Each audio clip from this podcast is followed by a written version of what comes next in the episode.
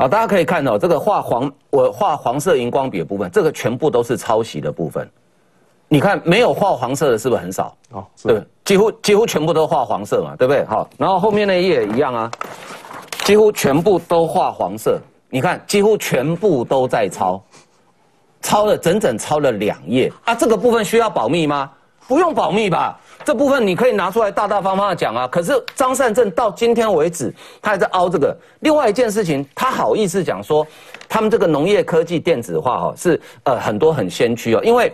呃，彰化师范大学有位兼任教授黄黄老师哈，他很认真的上了政府的呃这个所有相关研究报告公开网站，他去查，张善政这篇研究论文是二零零九年结案，他说在二零一零年之后，整个政府公开的资讯里面有四篇研究报告是在研究农业电子化，四篇，好，他去很认真的看了四篇，发现。这四篇研究报告没有任何一篇有引述张善政他们团队拿了五千七百三十六万完成的研究报告，这代表什么？代表说你的研究报告很烂，后面的人根本连引述都懒得引述，因为我要引述我去引述原著就好，干嘛去引述抄袭的？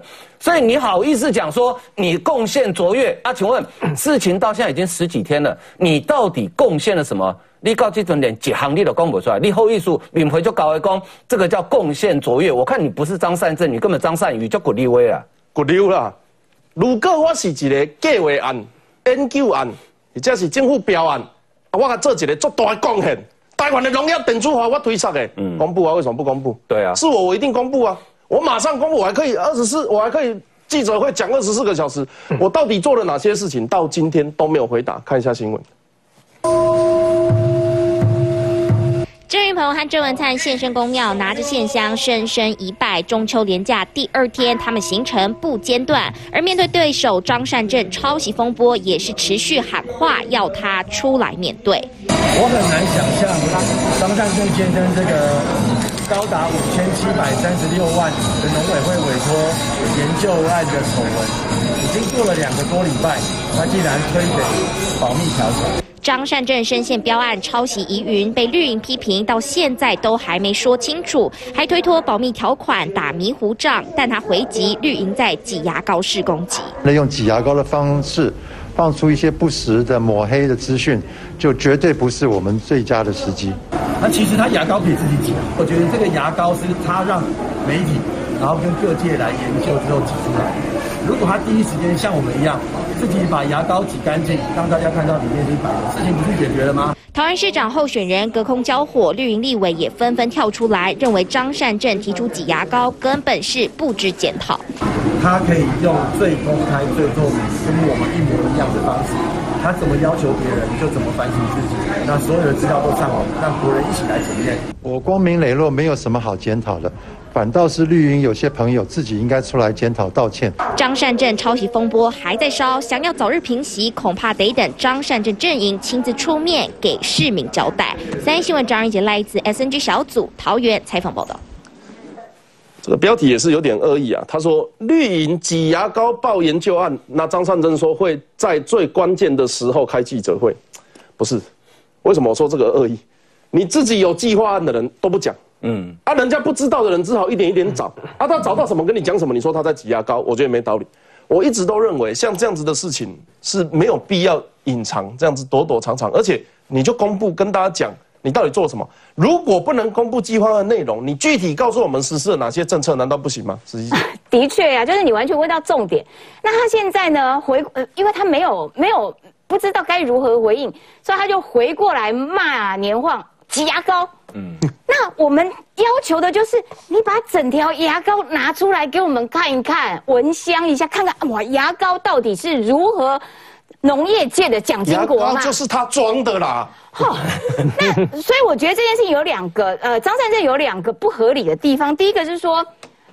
国民党的人说他是农业界的蒋经国，哇，那意思因为是国民党讲的嘛，那可见蒋经国就是这个攻击卓著嘛。所以张善政对于农业的张善政对于农业的大的贡献到底是什么？这是第二第一个，第二个是说通常啊，一般被人家质疑，然后你觉得我是清白的，我是清白的，所以你会有一种。积极想要澄清的态度。嗯，然后可是你看张善政完全没有想要积极澄清的态度，不止张善政，是整个国民党里面没有人想要为自己辩护。许淑华有没有？没有。林根人有没有？没有。他们交给学校啊，告就是我们就听学伦会啊，全都丢丢丢给学校做决定啊。然后张善政啊，那个看看农委会啊，农委会在调查啦，就。完全不想要帮自己的清白做捍卫，我觉得这个违背一般人的这个这个正常反应。林志坚被骂的像不像狗一样惨？像。他有没有奋力的为自己的清白而战？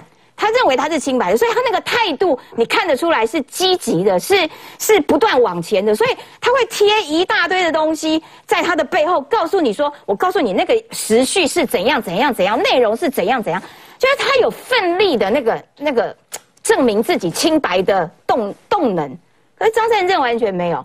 那张善政，如果你觉得哦，我跟你讲，这个是终身保密协定，你这个就是骗三岁小孩，三岁小孩可能都还不会相信。当你的报告都已经在农委会的网站上面，当你这个计划完成的时间点在两千零九年的时候。其实就已经过了那个保密的期限了，不要在那边唬烂别人呐。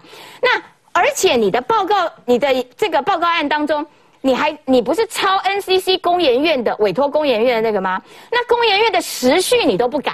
工研院两千零六年说未来明年如何如何，你也在那边明年如何如何，人家的明年是两千零七年，你给人家抄，你你是跨越时空吗？你是在演穿越剧吗？那所以这些疑点你都没有办法做清楚的解释的话，你就是抄啊，就不要再生出一些哦，我是这个终身保密，哦，我这个是合理引用，没这回事啦。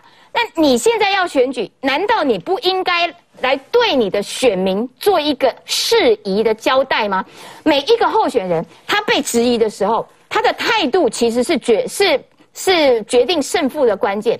你有没有这个这个为自己清白而战？张善政你没有。当初柯文哲有没有贴一大堆的账单在背后？有。因为他要为自己清白而战，每一个候选人都是这样，只有你张善政不是哎，这也是蛮奇特的。所以挤不要怪人家挤牙膏，重点是说为什么你在牙膏里面藏了这么多奇奇怪怪的东西？所以应该把牙膏整个展示出来的是你张善政，你就不要骂年晃挤牙膏了。我自己在当立委的时候遭遇罢免案。当时国民党的议员、立委、民意代表、党主席，全国打我一个。那个时候对我提出非常多的问题，嗯，我都回答，不管会得分或失分，就是回答。你做对做错，十几二十年的事情就是回答。如果今天一个政治人物他不敢回答民众的挑战跟质疑，那他就没有资格当民主，没有资格提民主这件事情，因为他没有互动的过程，他蔑视你，他今天蔑视你的问题，他下一次，坦白说了，我是觉得有点瑕疵了哈。就是有嘛，因为因为他如果说大段的这样把它放到他的报告里面的话是有瑕疵，但是他到底是瑕不掩瑜，还是瑕很掩瑜？我觉得要看就是他到时候它的价值到底在哪？什么叫瑕很掩瑜？那是说那个瑕超过鱼了。你不要那么想。关键你知道吗？因为张三江他自己讲啊，他就说他并不是五千多万去买那三份报告。所以你现在看到那个假瑕疵都是出现在他是免费的去买那些报告，不是啊，就说他有一个推动的，他有一个推动的过程嘛，就是说他从国外找到很多资讯之后呢，他有规划分析之后有在推广嘛，所以他又辅导很多农业团体嘛，把把它引进农业电子化嘛。但这个部分我们现在不晓得，因为他一直没有出来讲，所以就陷入一个困境，连你都不知道，没就他没有讲，我们怎么会知道？我我搞不好连他自己都有点记忆模糊，因为是十五年前的事嘛。可是我我觉得，我觉得客观来讲啊，有有瑕疵，但是我们不能够完全说，因为你报告有瑕疵，就把他的价值完全否定。因为我举我举过一个例，你讲不出价值，我们我们没有。我举一个例子，我举个例子，比如你你约个正妹去喝咖啡，你花了三百块，就发现咖啡很难喝，你就说啊这咖啡好难喝，完全没价值。没有，你认识？不要对一个刚结婚的人讲这种话。以前，你懂我意思吗？就是说是什么八卦性节目？就就是说它的价值的认定，我觉得现在还还处于未未存的状态。没有，我所以我懂我懂。所以张善正你要出来讲清楚。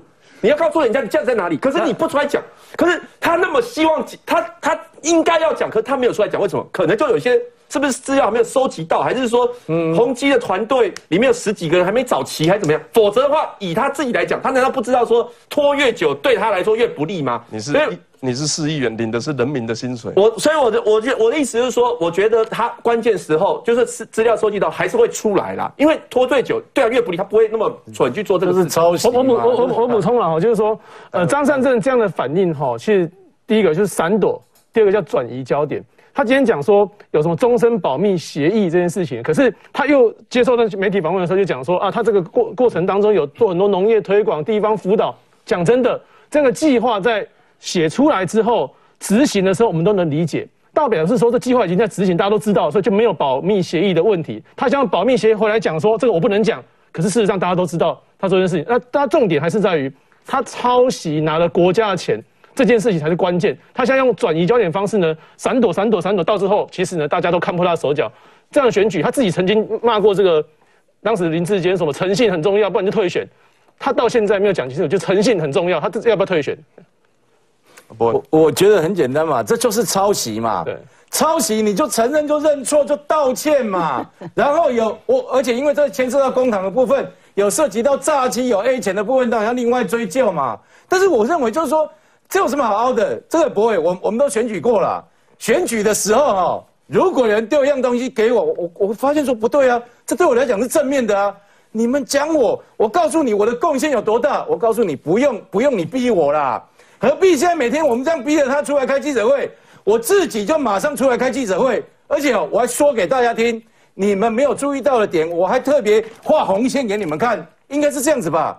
张三正不是啊。他自己讲说，他要开记者会，他要说明，然后一天、两天、三天、四天、五天过去，这中间又说什么复制？哦，不是，那叫重置。然后另外又讲说什么？哎，这个又牵涉到保密条款，保密条款，人家说那我这边保密条款，他说没有，这个又是终身的。我跟你讲，这很跨破卡就谢一伤你。所以我刚刚看到叶元之怎么样，火起来，我告为这种事情辩护的实在是太辛苦了。我跟大家讲，抄袭就是抄袭，那个东西一比对，白纸黑字的。白纸黑字的部分是骗不了人，所以我认为张善政你要不要退选是一回事，但是最基本的要求，你至少要道个歉吧，道个歉是最基本的嘛。王哥，嗯，会不会是因为哈这里这里有一则报道说，民进党的内部民调，郑运鹏跟张善政只差一趴，嗯，哦，这个是在郑宝清脱党参选之后，嗯哼，啊做的新民调，所以会不会是因为克谁？我就是让你先两礼拜啊，啊，你拢聊我无法，嗯，有啊，还佫有二十六趴的人要支持我即个用抄的，嗯哼，哦，啊，因底下换将底下脱党，我就规气拢免就好啊，我抄个安那，我领五千万个安那，扣谁？呃，继续扣谁不要紧，好，因为张善政大概忽略掉一件事情，从这个呃研究报告抄袭案爆发以来，张善政民调其实是一直往下掉的哦。它其实是一直往下掉哦，所以，所以我我觉得这个事情其实很清楚了。你每一天，你越晚一天讲清楚，你的民调就会掉得越多。起码如果说郑云鹏跟你只差一趴，基本上那个叫做平手。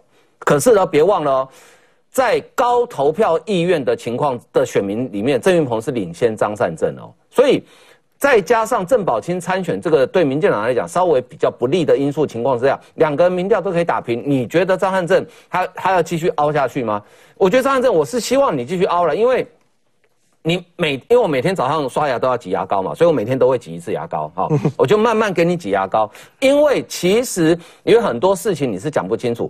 刚刚博威在讲说他引进国外的新技术，请问工研院是哪一国？工研院明明就台湾的啊。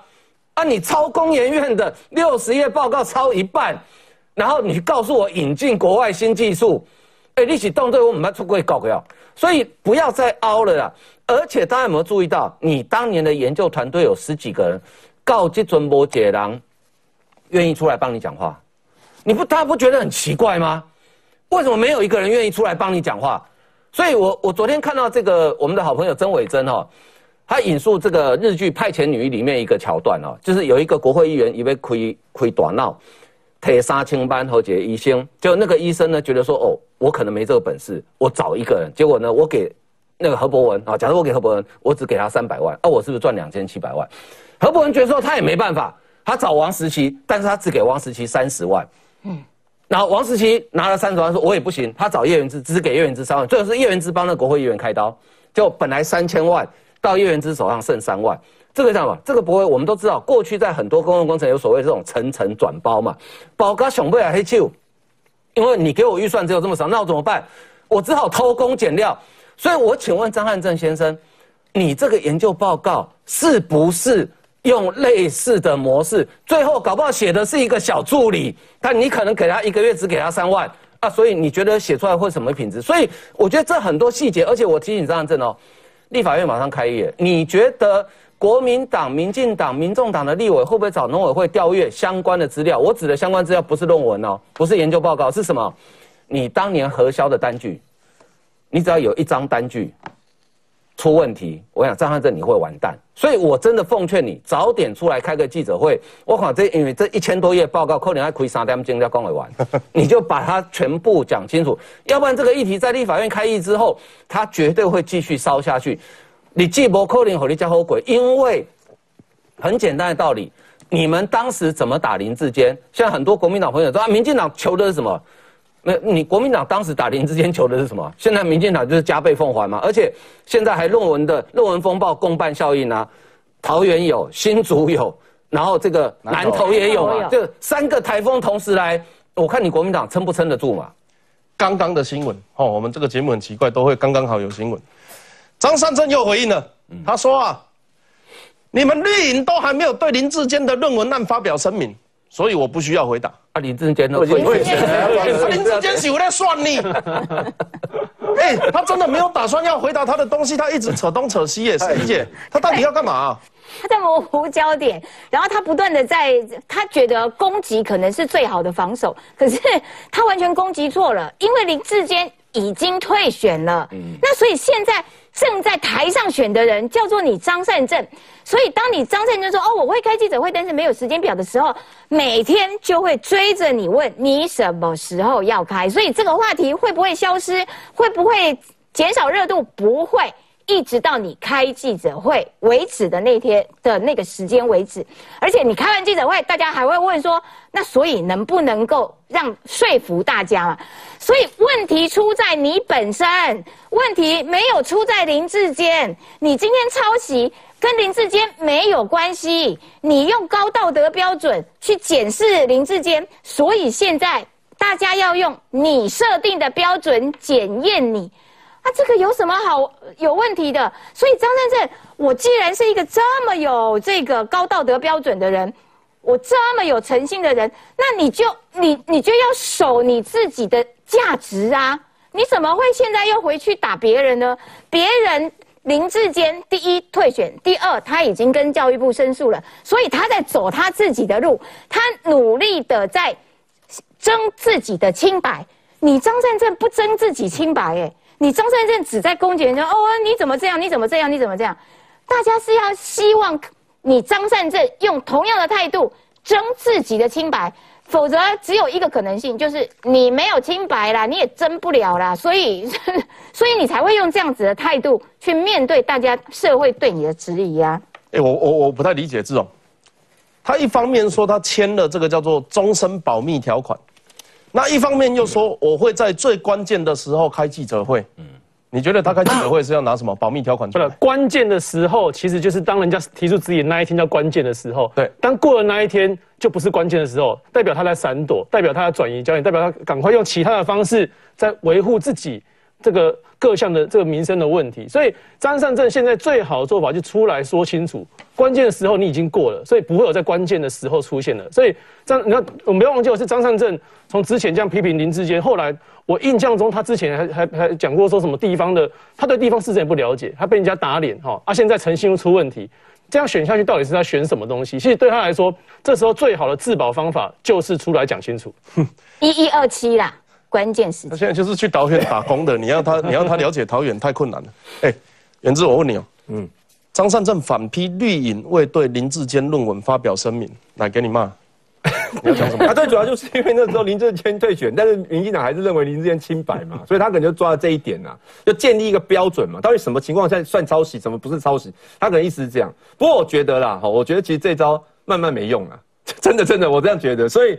还是希望说他赶快把资料收集一下，然后把那个真相公布出来，这对选情会比较帮助了。我还记得哦，我这个年初补选的时候，静怡跟严宽恒先生在选，嗯，结果严宽恒先生在办辩论会的时候，他有十五分钟的发言时间，啊，有大概四分钟在骂我。所以那个时候就发生一件事情，就是民众会看不懂你到底跟谁选。嗯，那张善政今天还在讲林志坚这件事情，我问，以你的过去的经验，这是这是理智的吗？这有会得分吗？我觉得这不但不理智，而且显然一他没有什么牌可以打了哈。我举例来讲，林志，因为这个事情大家会拿他来跟林志坚做比较，你只要林志坚叶代吉哦一起刚他杜洪香娘，第二天他立刻早上十点多就开始开记者会，他第一时间就面对哦。不管你认不认同他的说法，他至少把那个时序各方面，他把它解释的清清楚楚。可是你看张善政一直到现在，他完全没有做任何的说明跟解释。哎哎，都话朱启林够逼人开眼睛，打黑红色，把那个黄色跟那个抄袭的部分全部列出来，他完全没有针对这部分做任何的解释。所以我感觉真的张三正实在太离谱，而且他今天哦，他讲这话更离谱。这个林志坚，他好歹他至少他用退选来表示表达他的负责。坦白讲，这就是一个很大的一个政治责任呢。嗯，他今天做了这样的事情，然后呢，张三正同样抄袭的事情被人家被人家揪举，连一场记者会都没有，他竟然还敢去说：“哎，林志坚，你们为什么不检讨林志坚？”我干嘛这场都在想弄你知道吗？我我完全难以理解，就是说，到底羞耻这两个字有没有在他心目中？我想我很不想这样批评他，可是。因为他毕竟是一个当过行政院长，我很难想象一个当过行政院长这样格局的人，竟然是这么的 low，竟然这么的低，我这真的是叹为观止了。素人参政最怕的就是好的不学，学坏的。张三正是一个很好的错误示范。广告之后马上回来。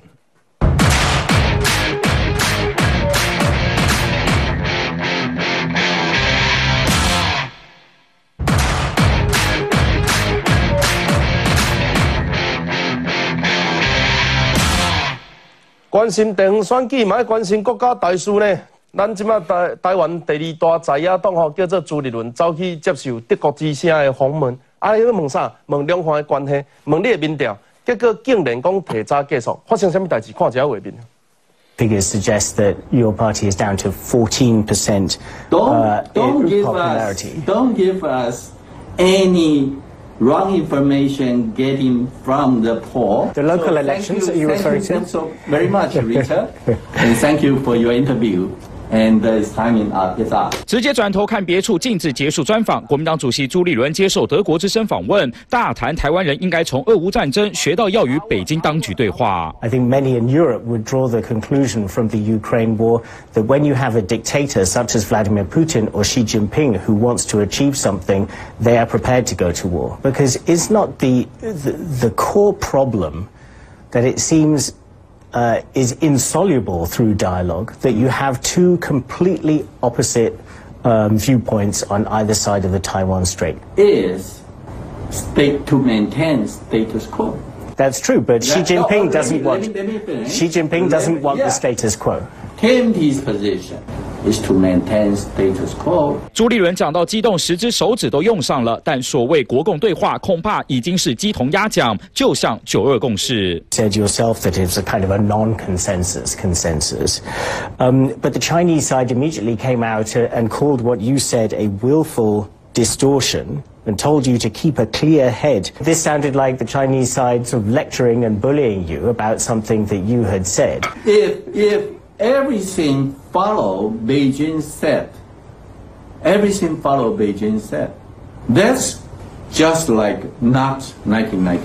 朱立伦言下之意，九二共识早已不是当初的模样，那为何还紧抱不放？整篇专访一出，被评论直逼灾难现场。我认为这是一个灾难性的这个访问。为什么会说他惨不忍睹？看起来像是没有准备一样，而且这种关键问题追问之后就回答不出来。网络上也引爆讨论，质疑朱立伦，西方国家对国民党对于中国的态度很清楚，就是自欺欺人，连记者都无法说服，还妄想说服习近平。但当专访直指核心，朱立伦的选择可不是他一再强调的努力对话。Thank you for your interview, and it's timing up. It's up. 三人权黄金城周凯台北报道。作为台湾第一大在野党的党主席，连家己的国家的名都讲不清楚。今日你接受一个访问，当然是希望全世界人了解到国民党的立场。结果让人提早结束，到底发生什么代志？原志，我们先来个快问快答。请问德国之声是哪一个国家的？德国。法国自由电台是哪一个国家的？法国。中国时报是哪一个国家的？台湾。台湾。中华民国。好，你开心？嘿，对啊，还可以哦。好，来，放哥，我觉得朱立伦他这个，对我我我先不好意思。接受媒体专访是希望得分嘛？对啊，对啊，对啊。他是希望把自己的立场讲给大家听。对啊。可是他整个讲完，我们不知道他的立场是什么。我们我们很清楚他的立场。哦，是是。他的立场就是没有立场。好。其实朱立伦这一场专访啊，为什么称为灾难呢？第一个，我我讲他先犯一个技术上的错，就是朱立伦哈，他放弃在这场专访里面，他放弃了他的优势。他的优势是什么？其实他的优势也是国民党政治人物普遍的优势，就是很会顾左右而言他。好，张善政不是帮我们示范过了吗？那因为呢，朱立伦对于他的英文表达能力太有自信，所以他以为他可以用英文顾左右而言他。但是很抱歉，朱立伦的英文的表达能力基本上闲话家常可以，但是接受专访他没有这个能力顾左右而言他。所以当他面对德国之声这个国际新闻部的总编辑 Richard Walker 的很尖锐提问的时候，他突然时间不知道该怎么回答，因为可能受限于这个语言表达能力。因为我们知道，因毕竟英文不是我们的母语哦。我们讲成在讲英文的时候，你必须先用我们习惯的语言思考，然后在脑袋里面再去翻译它。所以你没办法用你全部的脑容量去应对这个问题。所以朱立伦其实应该要请一个翻译，他当天应该要请一个翻译。这是第一个。第二个，朱立伦的问题最大问题在哪里？他太过自信，然后所以当 Richard Walker 开始在挑战他的时候，他开始变得有点紧张，最后变成有点焦虑，到最后情绪有点失控。这两天我看洪孟凯出来帮他哦，说没有那个时间本来就到了哈。哎，拜托各位，我做记者做加嘴当哈，我专访过无数人，没有一个专访是一个受访者突然跟你讲说啊，对不起，时间到，我们走了。不然安内啦。通常我们在专访的时候，我们会讲好大概要访多久，然后提纲啊会先给他，然后呢，大概访问到进入到尾声的时候。通常会由采访的记者去告诉受访者说啊，呃，比如说朱立伦啊，谢谢朱主席啊，我们今天的专访哈，我最后一个问题，或者说啊，我们的专访就到此结束，没有一个受访者是用这种几乎就是下逐客令的，啊，你也在造啊啦，哦，这个反正茶也凉了，饭也吃了，你可以走了，这个不叫原本安排的时间，这个显然是事后在硬凹。那我认为朱立伦这场专访对他来讲。是非常非常非常严重的失分，因为其实德国之声给他很好的机会，你讲清楚你们的共同点是什么？九二共识你的主张跟北京的主张不一样的时候该怎么办？你要怎么样去坚持你的九二共识？但是朱立伦完全没有回答问题，所以为什么不会？我那我在刚刚第一句话回答你说他的立场呢？他的立场就是没有立场，因为他根本不知道他的立场是什么。他的立场是随着他跟谁讲话或者他说话的对象。而不断的在改变。当他去中国的时候，他绝对不会讲中华民国。可是当他在台湾讲九二共识的时候，他会跟你讲有一中各表。可是呢，在中国他绝对讲不出中华民国。这个就是朱立伦最大的问题。那我觉得这个专访播出来之后，哈，呃，也难怪侯友谊说我勇于承担的啦。朱立伦一个叫跨化卡就啊，你都安那年嘛，那我当然就我侯友谊就来承担了嘛。所以国民党里面在今年选后的风暴马上就要开始了。一直都有一个问题，就是中华民国到底是不是中国？在这个论述上面，政治人物跟政党都要站在一定的立场啊。民进党某种程度，它是站在这个所谓最大公约数，也就是台湾的共识，叫目前叫做中华民国台湾。嗯，那国民党最大的问题是这几年来频繁的跟中国的联系，造成了他们不敢在那边讲中华民国。各位啊，这是朱立伦的贺电，他这个是给谁？给习近平。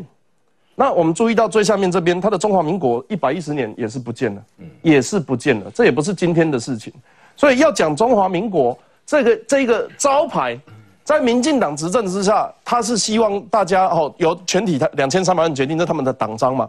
那国民党过去因为跟共产党太近，导致不敢讲中华民国。还记不记得谢龙介把国旗藏起来？嗯，结果现在又决定在江启臣跟朱立伦当主席之后，要把中华民国这个招牌捡回来用。捡回来用的时候，没有新的论述，还是九二共识，还是 Republic of China，还在争论中华民国到底是不是中国，那么他就永远陷入一中原则、九二共识、一中各表的这个这个很奇怪的逻辑。所以我跟大家报告，九二共识虽然是所谓的两岸谈出来的，但是一中各表，全世界注意听，全世界可能是全宇宙只剩下国民党在坚持。来，可是他又坚持国中华民国是我们的啊，国庆很重要，所以他每一年都会骂骂什么？没有国庆，骂民进党的这个双十国庆，有的时候骂他没有十，有的时候骂他没有呃这个没有国，然后有的时候骂他不好看，反正什么他都有理由。我们从一七年开始，他说没有中华民国的图腾与样式，结果被人家发现一五年之前也有好几次，甚至都有马的好不好？然后为马英九执政的时候有马的，也没有中华民国图腾啊。不要说脏话，不然马马有马在那边跳。哦，嗯，我为什么要找他来？logo 大量使用绿色，明显是蔡英文偷偷去中华民国化。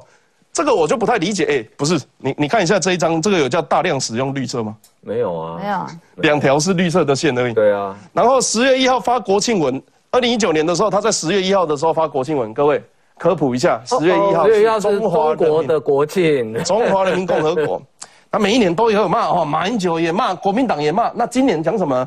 今年说完全看不到中华民国，民进党只会拼命搞台独，而且我记得不知道是谁说。这个颜色上面配置的呃，故意没有蓝色，结果被眼尖的网友一看啊，这不就是立法院四个党的颜色吗？对啊，对啊，这不就是立法院里面四个政党的颜色？对啊，我很抱歉，不然我还在，还会有第五个颜色。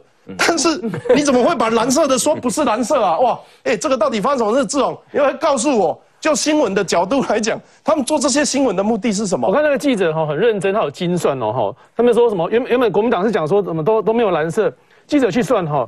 有十九条蓝色，十一条浅蓝色，十六条绿色线段，好啊，那个再来，呃，十四条橘色线段，那总合起来是多少呢？是这个色系的蓝色色系现在就有高达三十条，然后怎么会说没有蓝色呢？我觉得哈，这个国民党在炒这个哈，其实是转移焦点，而且没有意义。提供对外的时候，这个国民党对中国不敢讲中华民国，哦。那对内的时候，选举要到，好像要拥抱中华民国。事实上，可是对民进党来说，中华民国台湾是一个最大公约数，是要保护台湾可以安全、自由、民主的生活方式。我觉得这个回到看看来看这个朱立伦，他接受德国资深访问的时候，他出现这种状况呢，我觉得三三句话送给他。这个问问题就是立场模糊、路线不清，才会造成恼羞成怒。为什么叫立场模糊、路线不清呢？就简单呢，我们台湾的命运呢？两条路做选择，一个是自由民主的这样制度，一个是共产集权制度，分别呢后面代表的是这个美国的自由民主联盟的这样势力，一个就是中共这种共产集权的势力。当这个路线很清楚的时候，台湾的这个国内的政党之间，你必须要做一个选择。那朱立伦面对这个德国之声这个挑战，他反映这种状况，就代表说他对于中共这种共产集权制度，还有一种错误的期待。他在里面就谈说吼，一定要跟对方谈啊谈啊等等的。我讲真的啊，对方不跟你谈，跟你设条件，那谈你要怎么跟他谈呢？他要你是跪下来跟他谈的时候，你要跟他谈吗？这是会有办法维护中华民国主权、台湾人民的尊严吗？所以朱立伦他不要，这国民党都是不要再对中共有错误的期待，错误期待只会让全世界误以为说台湾好像跟中共应该有什么多多一点合作的这种可能性。我觉得这是对台湾非常危险的事情，包括说前一阵子。这个呃，曹新成呃支持这个民间团体做全民国防等等的事情的时候，有一些蓝营人士在攻击的时候，我就认为说这些舆论、这些言论的内容呢，都有类似间谍的行为，在帮中帮帮中国共产党在打压台湾人民自由独立的意志。我认为说这是一个非常危险的事情。所以回头来看，呃，国民党的朱立伦主席，你们是是身为台湾这个第二最大的在野党。应该要把整个台湾自由民主的这种生活方式路线清清楚楚表达，不要再对中共有错误的期待了。我想这个议题你怎么看？你觉得这个是消灭吗？嗯，这个应该这样讲哦，就是说，因为刚刚讲这种国庆主视觉啊，什么等等之类的嘛，他这个论述其实中国共产党已经打这个论述大概打了四五年了了。那他为什么要主导这个论述？是因为他在台湾有一群特定的受众。那他要告诉大家，民进党或者蔡英文想要灭掉中华民国，所以你会看到很多类似的这些主流的阴谋论。都是跟他讲说，呃，这个蔡英文，譬如说跟哦台独分子走得太近啊，哦可能会有私生子啊这一类的，哦各式各样的阴谋论。大家不要小看这些阴谋论哦，这些阴谋论在 YouTube 有六百多万次的观看哦。所以他这个主流的论述，他其实用这个最后一集，他只是要告诉你说，中华民国已经要被消灭了。那想要试图在选举之前炒一波声量了哈。那当然呢，我们针对这样的一个论述呢，我们要应对的方式其实就是不要去跟他争论那个细节，因为你越争论他的细节，他就越可以跟你一直讨论这件事情，那他就可以延续他从以前铺梗到现在已经大概三年四年的阴谋论，那可以升值在台湾人民的心中。OK，那那可是我还是要细谈，不然没办法做节目。叶文志，嗯，台中市长市政府啦，他们自己办了一个闪耀国庆台中之光，哎，也没有中华民国，这样你要谴责吗？不用啊，有双十的国庆啊！啊，我觉得那种爱国心放在心里啊，只要对国家尊敬，其实什么图腾都可以的。如果你对国家不尊敬的话，你做什么图腾都没有用。有道理，但是朱立伦他还是硬要去讲说，国庆主视觉没有中华民国，民进党只会拼命搞台独。我其实不太能理解，就是这个已经不是第一天了，他这样子一直吵，这个目的到底是什么？目的就是我们希望我们爱中华民国啊，所以我们希望他多一点。多多一点什么？总是觉得不够了，再多一点的那种感觉。不是多一点什么啊？他就是设计图了。你要多一点什么？你要直接写四个中文字，还是文字艺术师？要问他了。对啊，就是你刚讲艺术是比较主观的东西啊。他他可能觉得不够了。他啊不是啊，他不够是什么？还是放个国旗还是什么？我我我我我不，你你具体你要告诉我。真正爱中华民国应该是面对中共挑战的时候直接。把他骂下去，那没有没有什么空间。对啊，应该是这样才对啊！啊，全台湾最全世界不是在图腾上表现怎么样才是爱爱中华民国？其实朱立伦他去中国讲了很多次中华民国了，因为那个时候就是你刚刚秀出来的那个贺电，有有有，那时候秀贺电的时候，其实我们那里早说了很多。他去大去中国的时候有讲到中华民国，其实只有都有提过了。啊，为什么贺电不写？啊，你既然都敢讲，为什么不写？可可以的，那我们国民党就捍卫中华民国了。那。刚刚大家讲那个德国之声哦，我不要讲，其实其实朱立伦受访的内容也没有什么新的东西啦。我说真的啦，他讲的都是一样的东西嘛，跟我们国民党立场都一样嘛。那这一次大家会把它特别跳出来讲，最主要就是刚刚那个画面嘛，好像好像说什么呃，Thank you 什么 Times 二这样，哎，其实他叫你名字，他就大家觉得说好像他真的很没有礼貌，拔麦走人。可是我跟大家讲，真的时间到了，因为他就是访问三十分钟。啊，是的，对我跟你讲，他的问题其实啊，包括那个也是一个态度，可能有些群众在。我跟你讲，他最大的问题就是他没有新的论述嘛，他还是回到九二年了啊，他还是回到我捍卫中华民国，但我没有办法解释 Republic of China 是什么，那我还是没有办法解释我们跟中国的关系是怎么样，我还是没有办法解释国民党到底要不要统一啊？没有九二，没有新的论述，回到九二，那是因为现在的政府没有新的共识嘛。如果民党政府可以弄个二二共识，我们也都欢迎啊。可是因为没有，所以才会。不是你绝对不是这样，你不能代表朱立伦，他不可能是因为没有新的共识，所以才讲旧的。你国民党本来就有自己的立场我们其实是想要对话跟交流，然后和平呐。你知道那时候九二年的时候，但这九二年的这个条件啊，说大家更剑拔弩张哎。我们我们这边中华民国是要反攻大陆的，那大陆并吞我们的，在这么激烈对抗底下，大家可以求同存异，然后建立一个沟通的一个共识。你知道这个反攻？反攻大陆，我听起来就是这样子。就我们有有一家人住在一个叫台湾的屋子里面，然后国民党拿了一个石头跑去砸隔壁的邻居，石头上面写反攻大陆。现在隔壁的过来要打了，然后国民党都躲在后面。我们应该要和谈，石头你丢的，哪有？我们台湾人什么时候说过要？也说要强化国防啊。我呃，刚刚袁志讲的就是说，他呃，国民党一直觉得说，两岸还是要交流，还是要沟通啊，还是要呃谈出一个新的共识。可是当德国之声的记者在问朱立伦说，可是俄乌战争他们也。他们也对话呀，他们也谈啊，那有什么不一样呢？这人家还是打呀，连这个问题，朱立伦都回答不出来。也就是说，国民党其实对于自己的两岸论述，他没有一个巩固的完整论述，他应该要巩固起来。就不管你怎么问，我其实都有办法回答你，因为他漏洞百出，所以他无法回答。当德国之声记者不断的追问的时候，你朱一伦的窘态就出来了。所以到最后，我只能说，呃，怎么办？我回答不出来了啊！时间到，time's up。那所以这个对于朱一伦来说是一件很尴尬的事情，而且不只是朱一伦，之前的洪秀柱以及张善政都败在两岸关系这件事情上，因为你们的论述是不完整的。然后再加上这个这个双十节，双十节的这个图。为什么朱立伦要这样讲？除了博洋、沈博洋刚刚讲到说，一直国民党或者是这些在党一直有一个方向要推，就是民进党在消灭中华民国，而且他们这个铺露出来的态度是我们讨厌台湾，所以他们不愿意承认中华民国跟台湾是连结在一块的，中华民国就是台湾。那所以他会说。这个这个这个图就是这个呃，没有中华民国，然后一直在搞台独，搞台独有什么不对？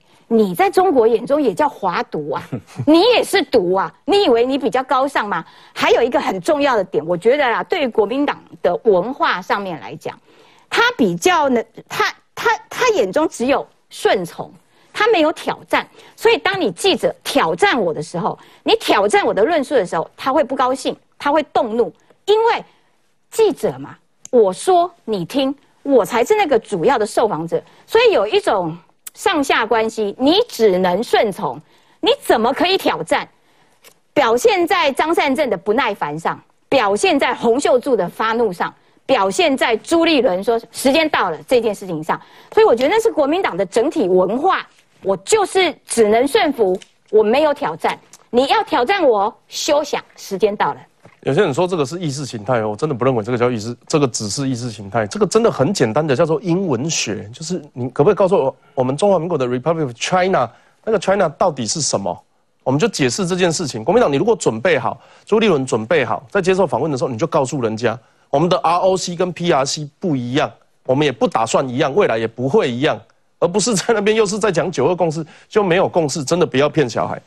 今天节目特别跟大家邀请到，你们还记不记得有一个新闻画面，是曹新成曹董要去呃这个资助一个团体，但是后来被中天呃抱歉另另外一间电视哎现在是电视台还是网络频道的记者提问挑战，然后被这个骂说啊你们不知道是匪台还是诽谤的意思，所以当时某种程度的模糊了焦点，一的一方面大快人心之下。但是二方面，当该计划的这个呃资讯就变少了。今天很荣幸还原现场啊，邀请到沈博洋这个教教授 博士，谢谢谢谢。看你喜欢什么称谓 都可以都可以，黑熊学院就可以。啊，我跟他认识是在甚至是在当选立委之前啊，我们因为一些呃认知作战，还有强化国防以及这个全民皆兵等等的意义上面有一些合作。那我我跟他我跟他最后一个手机讯息，就是在我被罢免当天晚上，他说 休息一下，我有很多计划准备出发。那后来我们搭上线联络，其实他当时从呃，这大概应该超过一年的准备时间，超过一就已经在筹备这个黑熊学院。所以后来曹董说要捐助三十亿，而且跟他们搭上线的过程，今天都会在呃这个节目上跟大家报告。到底黑熊学院想要做什么？他的起心动念是什么？我们如何帮忙？如何参加？那呃，这主持人也偷懒一下，让各位来宾哦有问题准备也可以提问。那博远大概从一开始那边跟大家分享一下，从筹办到决定要做这件事情到后来。哦，好，没问题，因为刚好博维就可以帮我证明哈。大概一年以前的时候，我们就已经开始在做了。那时候我就有跟你讲说，我们在执行一个大计划。那我们的一开始的初衷其实非常的简单哈，就是我们可以想象，如果说今天飞弹要打过来了，那每一个人民，譬如说他到底应该要往哪里走，他应该准备什么样的物资，然后他准备的物资，譬如说有好十公斤重，他有办法拿着这十公斤重走五公里吗？就是每一个人对这件事情应该有一些基本的认知，但是我们就发现不是大家都对这件事情有认知哈，所以呢，这也是为什么我们在一开始认为我们应该民众对于到底什么叫做战争要有一个基本的认识。但是为了要做这件事情，其实有非常非常多的这个学问哦，必须要被吸纳。所以我们就是到处咨询专家，然后去拟定课纲。那我们就认为至少要有四件事情是大家一定要学的。第一个就是要有一个现代的一个军事的常识。哦，你不能说连那种军事的，常说飞弹就可以直接湮灭台湾，这样就会相信，那就完蛋嘛。那个谣言就一定会产生效果。然后第二个就是一些基础的避难的规划，哦，你应该要带什么东西啊？你要怎么准备那个 to go bag 啊？这是一个哈。然后再来就是对于认知作战的了解，大家应该知道认知作战在台湾已经有点被黑掉了哈。就是说，对于中国在发动战争之前，譬如说战争前三个月会做什么，战争前六个月会做什么，战争前六个月，譬如说像现在他会做什么。所以像这种认知作战非常基本。的一些要求，怎么去识破阴谋论，然后怎么在你的邻里之间帮忙辟谣，哦，这其实都是一些基本知识。然后最后当然就是一些紧急的救护，哦，譬如说你要怎么去这个帮助别人止血啊，你要怎么去搬运伤患啊。所以这四个我们是把它放在一天的课程，哈，然后交给民众。那一开始我们。本来是想说先找一些金主哈，然后看能不能资助这样的一个计划，结果后来就只有申请到台湾民主基金会五万块台币，然后我们想说 那算了啦，我们就先做再说好像是外交委员会的是我们委员会的。呃，对对对，那五万块台币我们就做，然后我们做了半年哈，办了呃三次的基础营队，然后办了六次的讲座哦，那办完之后就变负债二十一万了哦，所以就是没钱了哈，所以我们在八月的时候就启动了一个募资计划，就希望说那大家就是哦募资，那募资的时候我们会送上课券呐，所以其实也等于是预先招生的意思，预售了，哎，预售了哈，就预售票。那当然一开始哈这个募资的状况就还不错，那再加上这个中国的飞弹。打过来，所以这个就导致这个募资的状况，最后到四百七十万。那我们募到四百七十万结束了之后呢，就想说我们要开始慢慢执行计划了啊。结果就这个很多人就跟曹董介绍说，我们有在做这方面的事情。那曹董早上我们就问我们说，我们打算要触及多少人？那我们算了一下，大概依照目前四百多万的一个金额，触及到一万人其实就不错了，就至少让一万人有这样基础的知识，然后进一步他们还可以学一些进阶的东西。那曹董就说，这个远远不够了。哦，因为按照我们的一个兵力上的一些计算，然后再加上台湾总共九百多万户的家庭，如果每一个家庭都要有一个人或者这个知识，需要九百万人呢。那如果稍微再偷懒一点，至少也要三分之一，就是三百万人。那他又提出了一个三年三百万的计划，我跟我们讲说，那你回家想一下，你可不可以做到三年三百万？如果要的话，需要多少钱？哦，那我们就回去讨论很久哈，连续好几天都在熬夜，然后我们就五位志工一起讨论。那讨论到最后，我们认为至少需要五点八亿左右才有办法做到这件事情。那曹董后来就当然就加码，认为说就是哎，那六亿哦来做这个协助了。所以整个过程大概是这样子。你这个不会抄袭了哈，很难，不会跟张善政一样啊，很难。来，我要跟大家报告，我在立法院做了两件事情，在外交方面，我帮大家换护照。所以现在你看不到那个 ROC 就变很小，啊，以后出去大家都看到台湾英文。那我在国防里面，其实最重要的事情，我就是要做一个叫全民国防手册。那那个东西就是黑熊学院他们创办的初衷。我要跟大家很抱歉，而且我也其实蛮生气的。从我当选第一天要求这件事到我离开的时候，这本书还没有做出来。一本告诉大家去哪里避难。呃，各局处在战时发挥的作用是什么？包含战备跑道啦、紧急避难包、平常要准备的东西啊，甚至是我我相信你们一定在路上都遇过遇过很多阿伯啊，那阿公啊爬来，我要去，我要来塞车，我要来煮饭，我要来洗身躯，我要来骑穿大敌人，啊，买对客，嗯，买对结合，车底对看，所以这些所谓的平战转换之间要常识演练。我记得那个时候从内政部调的数字是八百六十万户。我们当时就是护照，每个人换一本啊，然后国防手册是家家户户一本。你也当大底冰箱顶管，放伫电视边啊，大底门口没用的时阵的屋啊。结果到今天国防部都还没有做出来，它只有一个预先版的，在网络上可以下载啊。不过被我们挑战很多，比如说他说，如果战争发生的时候，红绿灯坏掉，你可以打电话给一九九九。哎哎哎，加油啦！结果这是一个应该要做，政府做的还不够快。民间已经自费下去做，然后还有人在扯后腿。各位啊，有一个叫柯文哲的啊，他说你们在搞义和团。他说为什么要搞这种义和团呢？我常常看到很像满清末年那个义和团，扶清灭洋喊得很大声，自称刀枪不入。问题是不行嘛？我跟大家报告，这就是美这个不懂装懂，嗯，美破给破。我们今天讲的是知识上的提升，我们讲的是对全民国防的正确认识。我们讲的是心理方面怎么应付这种这个灰色空间作战，从来没有要你刀枪不入，也没有要你去什么正面接飞弹、空手夺白刃，但是他就说你是义和团，哎，换哥，义和团，这个这个哈，柯文哲历史读的不好，虽然他很崇拜毛泽东，应该对中国的历史很清楚哈。我先告诉柯文哲什么叫义和团。事实上，今天曹新成先生也有写了一篇文章哈，义和团的概念是什么？义和团其实第一个。它是基于一种所谓的莫名其妙的民族大义，所以只要看到是这类阿刀嘎哈，就是所谓的阿刀嘎，就是反正只要长得跟我不一样的，都叫做敌人啊，毫无理由的去攻击他，甚至去伤害他们的生命，所以这个才叫义和团。所以义和团后来导致八国联军就是这个原因嘛，因为其实那八个国家就是因为他们的国民在中国当时的清帝国受到伤害。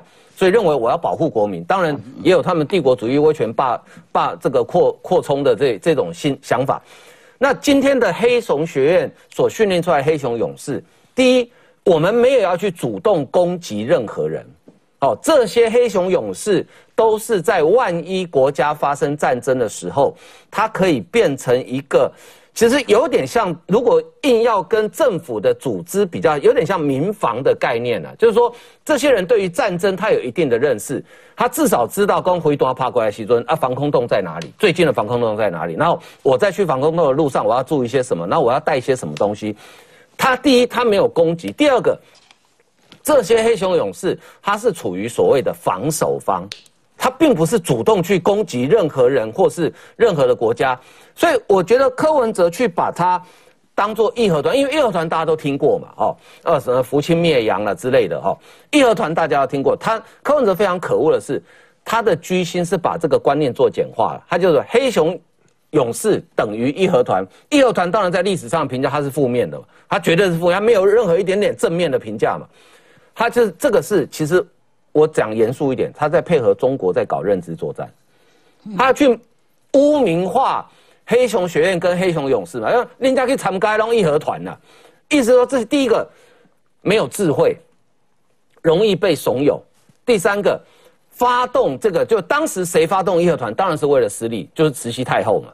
他是为了私利，好，他在他同时也在骂曹新成跟沈博阳，说你们搞这个黑熊学院、黑熊勇士，就跟当年的慈禧太后一样，完全是为了自己的私利。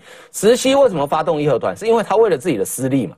所以柯文哲这种很简单的观念置换，他用一个大家都了解的历史上的一个名词去抹黑黑熊学院，我认为这个居心非常的可恶。广告之后马上回来。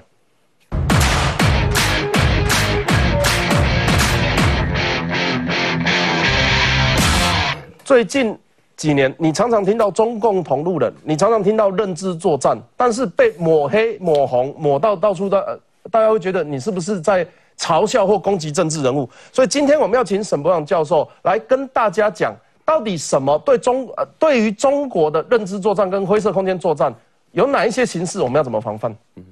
应该这样讲哈，就是说我们刚有提到黑熊学院有一些基础的课程，那基础的课程是战争本来就应该要准备的事情嘛。